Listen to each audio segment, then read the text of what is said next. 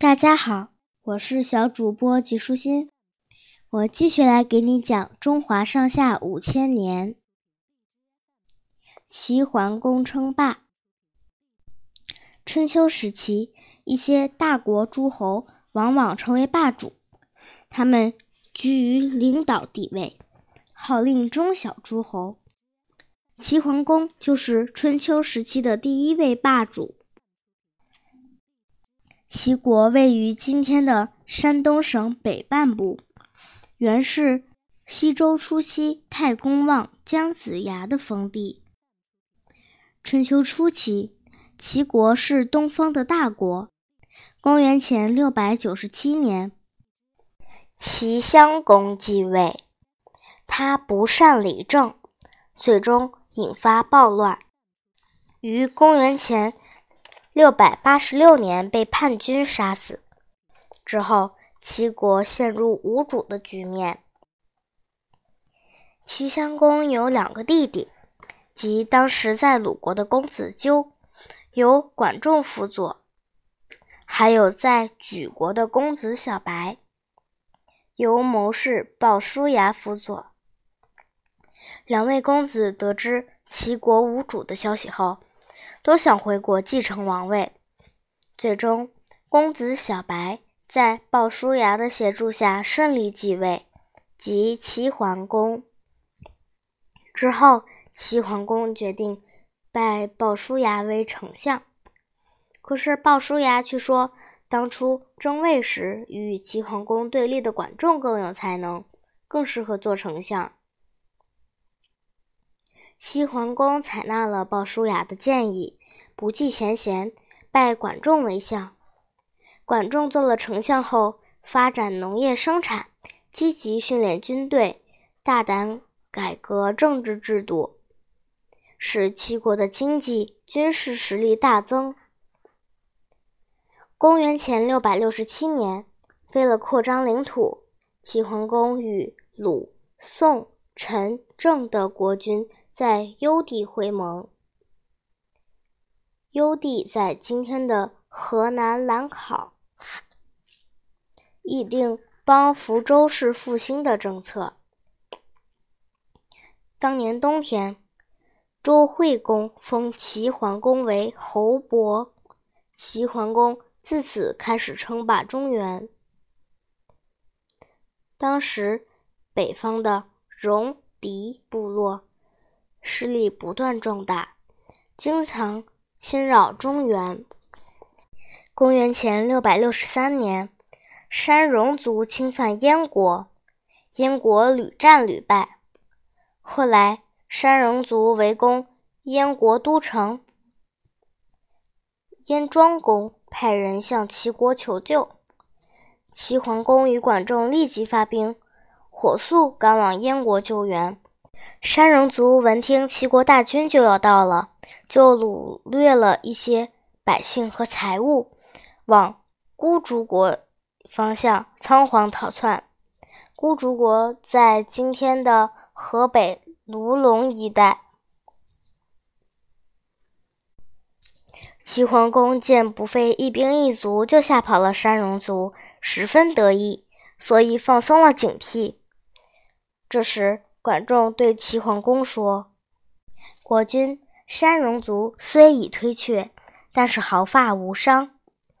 等到我军撤退，他们还会卷土重来的。我们应当乘胜追击，将他们一举歼灭。”齐桓公认为管仲的分析有道理，就联合燕国军队向北追击。当齐燕大军围困了孤竹国后，孤竹国为自保，立即杀了山戎族首领，并派人提着他的首级去齐燕联军大营，假装投降。前来诈降的孤竹官员谎称孤竹国国君已经弃国，逃到沙漠中去了，从而将齐燕大军诱入沙漠。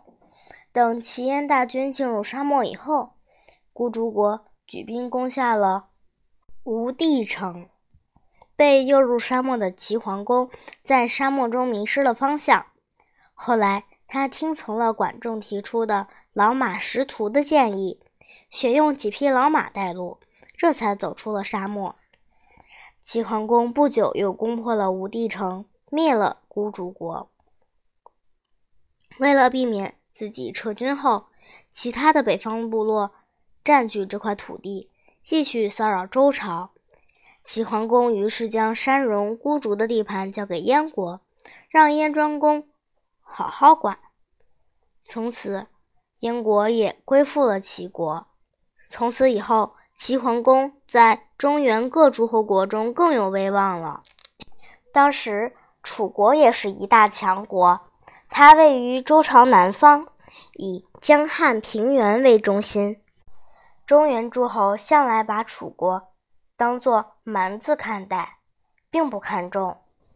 然而，楚国也想北上争霸，并逐渐向黄河流域扩展。公元前六百五十六年，齐桓公约集了宋、鲁、陈、魏、郑、曹、许七国的力量，共同进攻楚国。很快，齐桓公攻占了楚国的附属国蔡国。然后继续挥兵向南。楚成王派使者屈完来向齐桓公质问：齐楚两国分省南北疆土，而今齐国为什么要来侵犯我们楚国？齐桓公回答说：“征讨不听话的诸侯，以保卫王室，这可是昔日周公、少公之命。”何况你们多年来都不向王室进贡，因此我们特来讨伐。齐楚两国兵令旗鼓相当，不分胜败，于是双方在昭陵会盟。昭陵在今天的河南兖城。从此，楚国不再进攻郑国，并恢复向周氏进贡。